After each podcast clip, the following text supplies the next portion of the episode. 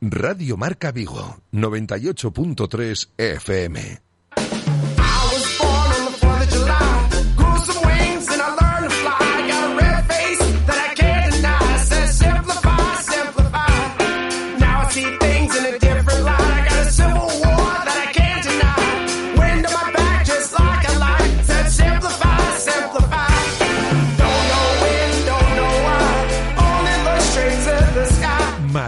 Marcador Vigo con José Ribeiro.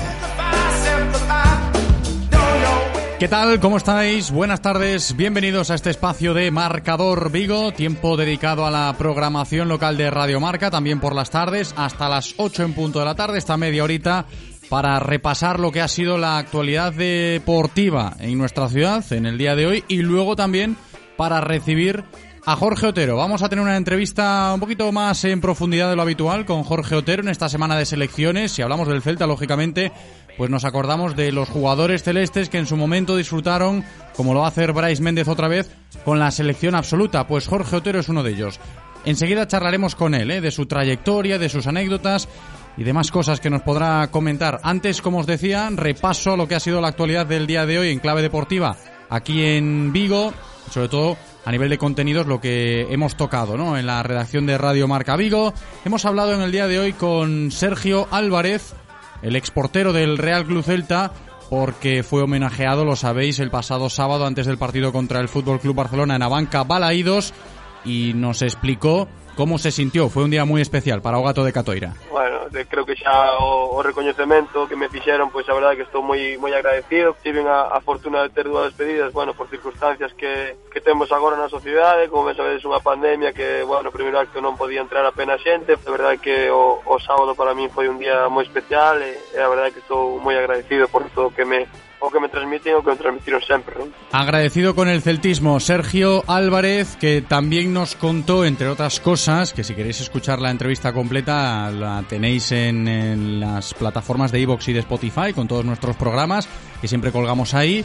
Y digo que, entre otras cosas, Sergio Álvarez también nos dijo en el día de hoy, aquí en Radio Marca Vigo, que es imposible dudar de Yago una ah, para min é eh, impensable, xa che digo, non? Ahora mesmo dá igual, ainda que marque tres goles a final de temporada, todo o que aporta o equipo, todo o que dá, todo o que o que xenera, bueno, creo que é un xogador con con, como un emblema, non? E, eh, e aporta moitas cousas ao club, tanto dentro do, do campo como fora, e creo que eh, dudar de Iago sería dudar de, do centismo, non, non, creo que non hai que poñer nada en dúbida eh, nada do seu rendimento, nin todo o que aporta o, ao equipo, non creo que eso é vamos, o que, o que pense eso, creo que comete un erro moi grande, e xa te digo, xa lá pois Iago eh, poida durar moitos anos e nos poida axudar tanto, tanto como nos pode axudar ata agora, non? Eso dijo Sergio Álvarez sobre Iago Aspas. Entre otras cosas, hablando del Real Cruz Celta, también os recuerdo que el equipo de Coudet entrenó hoy por la mañana con la presencia de varios juveniles, gente también del Celta B, y evidentemente esto va a ser la tónica dominante esta semana porque no hay competición doméstica, no hay liga debido a los compromisos internacionales. Mañana el Celta volverá a entrenarse por la mañana en la Ciudad Deportiva Fauteza y después de ese entrenamiento matinal hablará en rueda de prensa Jason Murillo. Escucharemos en directo a Jason Murillo mañana, a eso de la una y media aproximadamente, en directo Marca Vigo. Lejos del fútbol, con todo lo que tiene que ver con el Real Club Celta ya a un lado, recogemos en el día de hoy lo que comentábamos en torno a la actualidad del baloncesto de nuestra ciudad. La derrota del Celta Zorca Recalvi el pasado domingo en el pabellón de Navia sigue coleando. También, eh, evidentemente, se recoge desde ayer que el Celta Zorca Recalvi se presentó en sociedad, en la sede de uno de sus patrocinadores, en Recalvi, toda la plantilla, foto oficial. Insisto, después de la derrota del domingo, que pesa, evidentemente, perdieron ante Jairis, eh, el equipo de Murcia que vapuleó a las viguesas en Navia, resultado muy abultado. Y ahora vamos a tener que lidiar con esto esta semana porque no van a tener partido el próximo fin de las jugadoras de Cristina Cantero y la propia entrenadora del equipo trataba de asimilar si viene bien o mal esto del parón después de dos derrotas consecutivas. La verdad que eso nunca se sabe. Hay veces que parar de competir no es bueno y otras veces que nos viene más con frescura. No me lo planteo mucho como mejor o peor. Sé que tenemos que trabajar duro recomponiéndonos, sabiendo que si queremos pelear y sacar partidos de, la gente que está arriba, nuestro nivel de, concentración, de intensidad, de, ritmo tiene que ser otro, porque bueno, nos dan un golpecito y nos damos dos pasos para atrás, no puede ser. Bueno, ellas lo saben, lo mismo que les he dicho a ellas, creo que en eso tenemos que estar mejor y a trabajar. Sabíamos que esto podía pasar, que la liga es larga y a seguir currando. Que no queda otra, tienen que seguir trabajando, ¿eh? todas las jugadoras del Celta Zorca Recalvi para remontar el vuelo y en clave baloncestística, pues también recogemos en el día de hoy la derrota del pasado fin de semana del Iberconsa Anfib, que también perdieron los jugadores de César Iglesias en un nuevo partido de la División de Honor de Baloncesto en Silla y hoy hablábamos con el presidente del Iberconsa Anfib, que fue difícil de asimilar, decía Chechu Beiro, esa derrota ante Amibel de Málaga. Sí, la verdad que en el momento es dura porque vas todo el partido ganando de no cómodo, pero bueno, vas 10 arriba y, y la verdad que te ves posibilidades, pero bueno, después la analizas y al final es, es una lucha de, de presupuestos, ¿no? Pues te pones a ver el partido y cuando te enfrentas con un equipo que tiene 12 jugadores, tú tienes 7 y ves que en cada cuarto te sacan 5 jugadores nuevos, pues es, es difícil. Palabras de Chechu Beiro, eso decía el presidente de Libercon Sanfib acerca de la derrota de este pasado fin de semana. Vamos a escuchar unos consejos publicitarios y a la vuelta continuamos este marcador Vigo con Jorge Otero. Radio Marca, el deporte es nuestro. Radio Marca. Si pensamos en automóviles, hay fechas que marcan un antes y un después. 1909 nace Audi. 1916 nace BMW. 1926 nace Mercedes-Benz.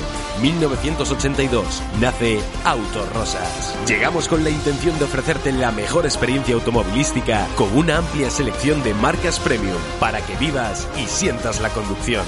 Autorosas. Ahora más que nunca seguimos apoyando el deporte vigués. Autorosas. Disfruta conduciendo.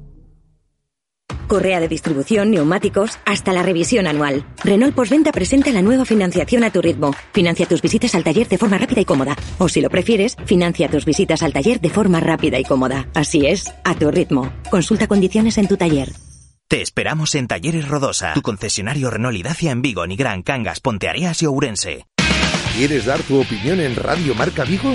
Envía tus notas de audio a nuestro WhatsApp 680-101-642. Participa con nosotros.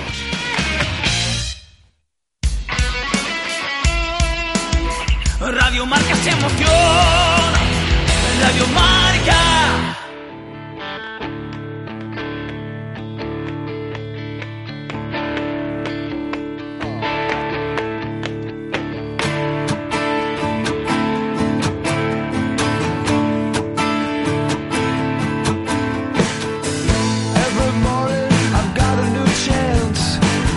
Marcador Vigo con José Ribeiro.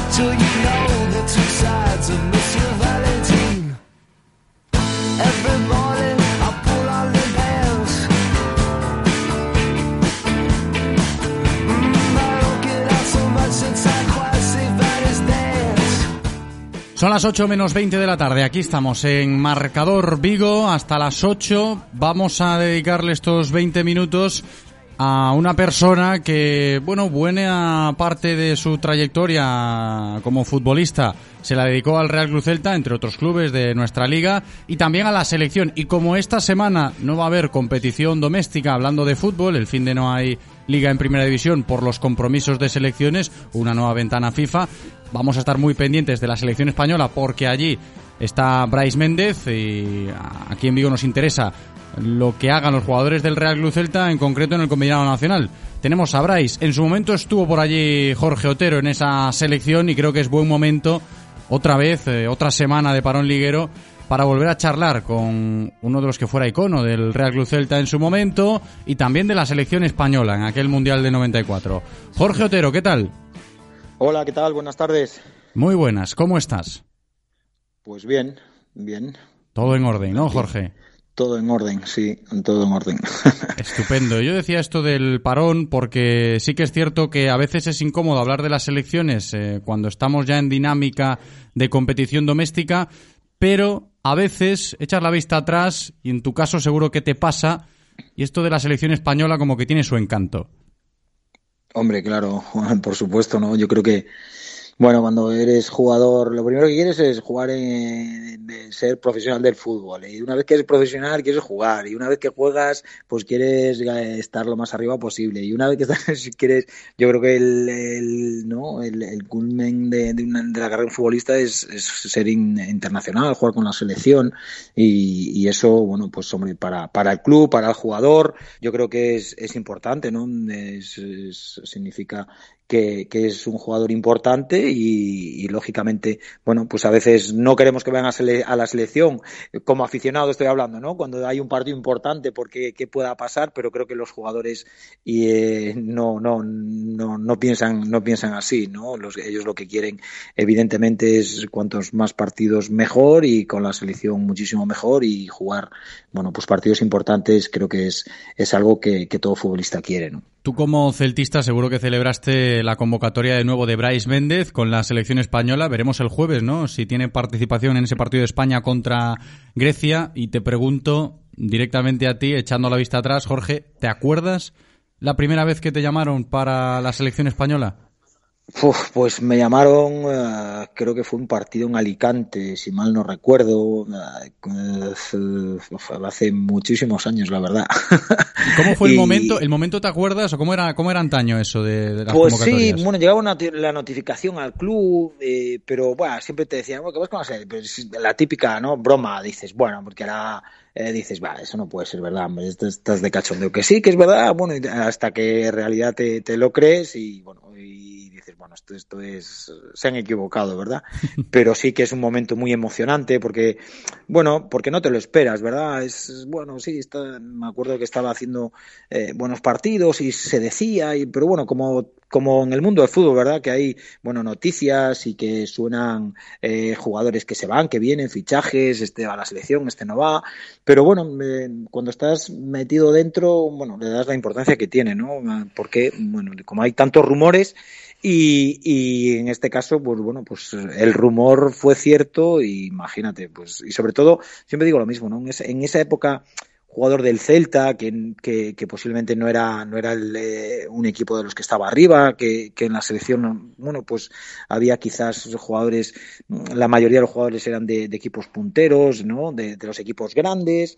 Bueno, pues creo que, que, eso todavía fue para mí mucho más, más importante y, y un sueño, uh -huh. ¿no? Conseguir estar en, en, esa selección. Sí, tuvo que ser curioso, tal y como nos lo cuentas, eh, Jorge. Y fíjate que a mí me pica más la curiosidad y, y quiero seguir echando echando la vista atrás, indagando en tu trayectoria, cuando eras más pequeño, ¿te acuerdas cuando empezaste a jugar al fútbol? ¿Dónde, cómo y cómo era la historia por aquel entonces? Sí, bueno, pues yo empecé como, como la mayoría de los niños, iba a decir ahora, pero ahora no, ¿verdad? Porque ahora, ahora ha cambiado un poco el cuento, ¿no? en unas condiciones, bueno, pues, pues yo me, me, acuerdo de empezar jugando, bueno, pues, pues en la calle eh, con dos piedras de portería o la chaqueta del chándal y una cazadora haciendo de postes, bueno, como empezamos todos. Y, y es curioso porque yo empiezo, no, no, no empecé ni, ni en, en, ningún club de, de, la zona, ¿verdad? Yo, bueno, me acuerdo que, que sale en el periódico eh, una noticia que los, eh, los chavales, los niños entre 10 y 12 nacidos entre el 69 y 72, bueno, pues pruebas en el Real Cruz Celta y me acuerdo que es mi padrino el que, el que me, me lleva y que me dice para ir. Y bueno, y allí voy y, y ahí, bueno, pues yo tendría pues, 10, 12 años como mucho, no creo que tuviese más. Y ahí es donde empieza mi, mi, mi etapa en el Celta, ¿verdad? Desde los, desde los 10 a los 12 años hasta, hasta los 25 que me fui, que me fui a Valencia, ¿no? ¿Cómo eran esos terrenos de juego, Jorge? Porque esta es otra historia que también a, a los celtistas más veteranos eh, le gusta y creo que a los más eh, jóvenes les sorprende, ¿no? Pues sí, sí, bueno, pues, no, es, es, inimaginable, ¿verdad? Ahora que un jugador de, de cualquier club, de, cual, de cualquier equipo, el, club más modesto, bueno, pues que, que, pueda jugar en tierra, eh, que con unos los balones, los famosos balones mi casa, no, bueno, pues yo, y, jugando en el Celta, ¿no? Que parece que eso era, no, no puede ser posible, pues yo juego en el Celta en campos de tierra, con barro, bueno, pues, pues de, como, como, como la mayoría, porque no había césped artificial, porque las instalaciones eran las que eran, incluso me acuerdo ya, pues hablando de, del primer equipo, ¿no? Nosotros nos íbamos a entrenar a Ponte, a Ponte Areas, a Bayona, a Tomiño, ¿sabes? Un, un, un, hacíamos una tour eh, por, por todos los campos de, de, la provincia casi verdad para, para ir a entrenar. Bueno pues eso era el fútbol el fútbol de el fútbol de antes. Bueno pues era lo que había y, y desde luego nos adaptamos porque no quedaba otra otra situación y evidentemente el club eh, en esa época pues era un club de los de los modestos verdad y teníamos que adaptarnos a, a las circunstancias y me acuerdo de, de los calcetines y con el chándal eh, cosido porque se, se había roto. Bueno pues esas anécdotas que ahora parecen increíbles, pero que, que eran, que, eran así, que fueron así, que yo, bueno, pues viví, las viví, ¿verdad? Sí, y el tema de la selección también me imagino que cambiará mucho la historia. No sé si a ti, cuando te llegó el momento de tocar por primera vez la selección española en aquella época del fútbol, ¿te sorprendió tanto o realizaste una comparación muy grande con respecto a lo que había en el Celta por aquel entonces a lo que teníais en la selección española? Sí, hombre, es, cambió mucho, seguro, ¿no? Yo creo que cambió mucho el, el fútbol, eh, cambió mucho los jugadores, cambió, cambió mucho los sistemas de entrenamiento, eh, lo que decía, eh, los, los profesionales que están al lado de los futbolistas, eh, psicólogos, nutricionistas, pre, recuperadores. Bueno, yo creo que todo eso cambió lo, hay, a mejor, por supuesto, y, y, hombre, la verdad que cuando llegas a la selección de un equipo, repito, con, con un, un equipo como, como el Celta, modesto, que bueno, nuestro objetivo era, era no descender, era subir a primera división, mantenerse. Bueno, pues, pues evidentemente cuando llegas a la selección casi es, dices, no, es estar con, con, con todos esos jugadores de... de ¿Qué de fue lo que más te sorprendió, Jorge, cuando llegaste a la selección? Pues te, te, lo, pues quizás lo que más me sorprendió, bueno, la, la, la gran acogida, ¿verdad? Como que eras uno más. De verdad, es, puede parecer extraño, ¿no? porque llegas allí un poco as, como asustado y, y, con toda la naturalidad, con, todos los jugadores, ya incluso ser la primera vez, eh, ¿no? En eso yo creo que, que, Clemente siempre fomentó un poco ese buen ambiente. Yo siempre digo que, que la selección en esa época era casi como un, como un club ¿verdad? Donde, donde te, tenías muy buen ambiente, donde, donde primaba, eh, primaba el, el, equipo, donde todos, eh, da igual, Celta, Real Madrid, Barcelona, Valencia, eh, Albacete, de donde vinieses, bueno, pues allí la verdad que, que el grupo era, era fantástico y, y, en eso, repito, ¿no? Clemente fomentaba, fomentaba mucho, mucho esas, esas situaciones y el, uh -huh. el, el buen grupo y el crear, el crear equipo, ¿no? Pues es curioso esto, Jorge, porque fíjate que han pasado años, pero esa esencia se sigue manteniendo en lo que es el combinado nacional, al menos parece desde fuera.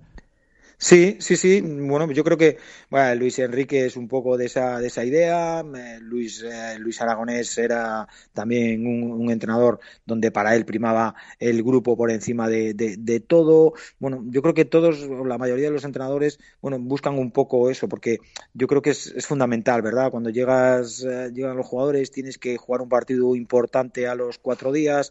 Bueno, creo que, que está, tienes que, fomentar un poco más, más el buen ambiente y dar cuatro nociones de, a, al equipo para trabajar porque no tienes, no tienes tiempo y, yo creo que eso, bueno, pues, pues es, es, fundamental y bueno, no, hay que, hay que verlo en, este, en, estos últimos ¿no? partidos de la selección con Luis Enrique, bueno, pues que consiguió, consiguió un, un grupo y aparte yo creo que él, bueno, pues se, se, se pone, ¿no? Como, como punta de lanza un poco para que todo ese revuelo que hay en torno a la selección sea él el, el que acapara todo ese protagonismo y dejar un poco a los jugadores, ¿no? Al margen de, bueno, de toda esa, esa controversia que, que hubo, pues a lo mejor en, en, esa convocatoria, las convocatorias que hacen hoy. Y, y, la verdad que en eso yo creo que hay que, que, reconocer que Luis Enrique es un, fenómeno porque bueno, creo que maneja esas situaciones francamente bien.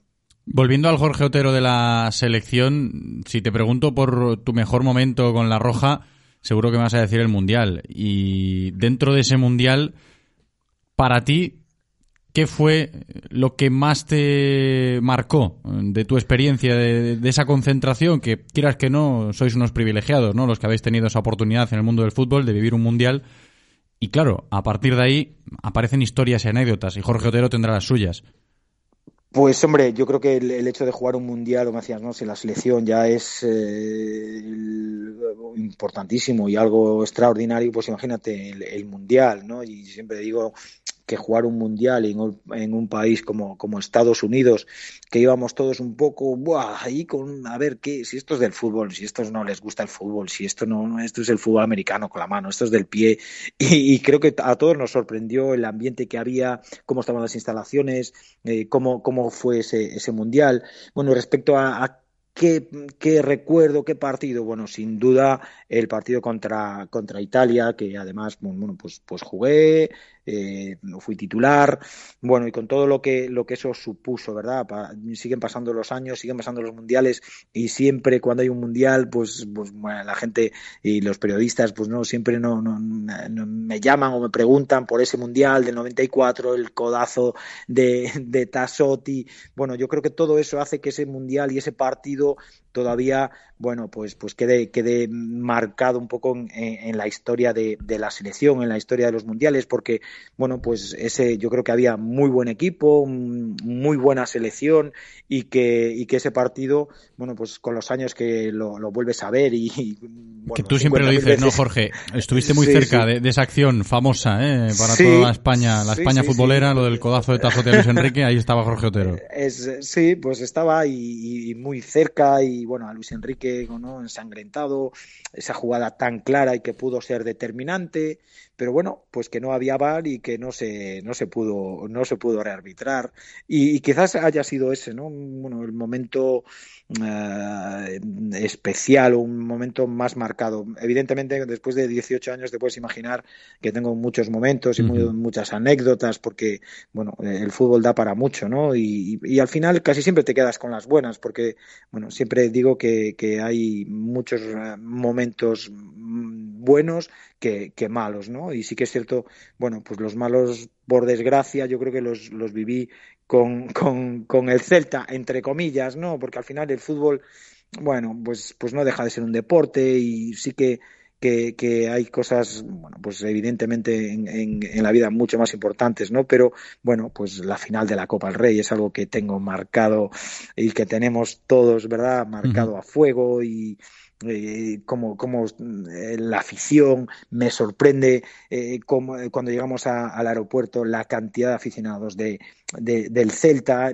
eso hay que vivirlo verdad es es, es, es algo que, que, no se puede, que no se puede explicar. Y sobre todo para un equipo como el Celta, ¿no? Como repito, un equipo modesto que llega a una final y creo que muy merecidamente y que estuvimos muy, muy, muy cerquita, ¿no? Pues bueno, eso es, eso es algo que no, que no, que no se olvida, ¿verdad? Y después, bueno, pues momentos evidentemente, pues como eh, la muerte de Quinocho y el, el, accidente de Albelo, pues son dos uh -huh. momentos eh, muy tristes, muy, muy trágicos y que, que pues te decía, como lo que decía antes, ¿verdad? Eso es lo, lo, lo bueno, pues, pues, los verdaderos momentos malos, ¿verdad? Todavía nos quedan cinco minutos antes de llegar a las ocho de la tarde y cerrar este espacio de marcador Vigo, Jorge. Pero me da tiempo a preguntarte una historia que también es curiosa, ¿no? En el mundo del fútbol y en personalidades como la tuya, en este caso, que fuiste jugador contrastado aquí en el Celta y en la selección española y que ahora ejerces de entrenador. Lo podemos utilizar utilizando, valga la redundancia, muchos casos, ¿no? En la historia reciente del fútbol. Futbolista que triunfa y que luego se convierte en entrenador. Desde tu experiencia, ¿cómo me podrías contar cómo es esa transición? ¿Cómo lo viviste tú? Si ya lo tienes claro cuando estás terminando tu carrera como jugador o si es algo que aparece después, en tu caso, ¿cómo fue? Pues no, no lo tenía, no lo tenía claro, la verdad. Bueno, siempre la gente, bueno, voy a entrenar, bueno, tuve ahí un bypass, ¿verdad? Donde no, no me dediqué a otras cosas y, y, bueno, empecé, pues me acuerdo en el Balmiñor, con, con los niños, un poco, ah, Jorge, venga a echarnos una mano, vale, bueno, pues, y en esto que, bueno, pues empiezas con los, con, ¿verdad? Con los alevines, con prebenjamines, alevines, bueno, y vas te, a infantiles, bueno, bueno, pues parece que parece que los niños me hacen caso en alguna en alguna ocasión y que algo sale de lo que entrenamos. Pues y ahí empieza un poco el, gusanillo, ¿verdad? Y, y, y, eso te lleva, pues, a, pues quieres probar, infantiles, pues algo ya algo más serio, juveniles, y pues ya dices, bueno, pues, pues me acuerdo después de juveniles, me llama Juan Carlos para ser segundo en el rápido de Bouzas y que estaba con Mate, joder, ¿por qué no te vienes? Bueno, no sé, bueno, pues ahí surge, vale, pues voy. Y, ahí ya, bueno, pues ya entra el gusanillo total, ¿verdad? Y eres segundo, Juan Carlos se va, eh, me dice que, bueno, me, ofrecen a mí la posibilidad de seguir, de quedar como primero, y ahí vas encadenando y, y, y es algo, bueno, pues que evidentemente te hace estar, ya llega una edad que no puedes ser futbolista, ¿no? Entonces, bueno, pues es una manera de estar lo más cerca posible del fútbol y de, y de seguir eh, viviendo un poco lo que, lo que has hecho durante muchos años de tu vida. ¿Tú lo vives de la misma manera, Jorge? No, yo creo que se vive peor, se vive peor sin duda. no, se vive peor, tienes que tomar muchas decisiones. El futbolista, bueno, acaba el partido, se va para su casa, contento si, si gana, eh, contento si ha jugado un buen partido, eh, cabreado si no jugó, cabreado si perdió, bueno, y se olvida, va, pero y tú, bueno, pues llegas a casa y el partido y sigues dándole vueltas y ya empiezas a, romperte la cabeza eh, para, para el siguiente partido, estás todo el día pensando en, en, en, el equipo, que, que, si las cosas van bien para seguir, que, que, el ritmo no, no decaiga, si las cosas van mal, bueno, para buscando eh, opciones de, de, mejorar, de que el equipo pues, pues sea más, eh, pues sea mejor, el buen ambiente que yo creo, como te decía antes, es algo en lo que, bueno, pues por la influencia de, de muchos entrenadores de, que los, de los que he tenido, creo que es fundamental tener un buen grupo, creo que eso es fomentar eh, la palabra equipo, creo que engloba eh, mucho, mucho más allá de, de, de, las individualidades. Bueno, pues todo eso que, que tratas de, de, inculcárselo a los jugadores desde mi experiencia, pero evidentemente cada uno con, con su personalidad, ¿no? ¿no? Tienes que adaptarte un poco a, lo, a, los 20 jugadores que tienes y a partir de ahí, bueno, tú puedes tener una idea, pero eh, esa idea tiene que, tiene que ser eh, compartida con los jugadores, ¿no? Y, y un poco amoldarte al tipo de jugadores que tienes y a partir de ahí, bueno, pues intentar sacar lo mejor de, de todos uh -huh. y que todos se sientan importantes. Aplicando todo esto ahora en el Arosa, ¿eh? ahí está Jorge Otero dirigiendo al equipo arausano y en la tarde de hoy compartiendo sus vivencias con nosotros aquí en Marcador Vigo. Jorge, muchas gracias como siempre por atendernos, ha sido un placer, un abrazo. Muchas gracias a vosotros, encantado de, de charlar con vosotros.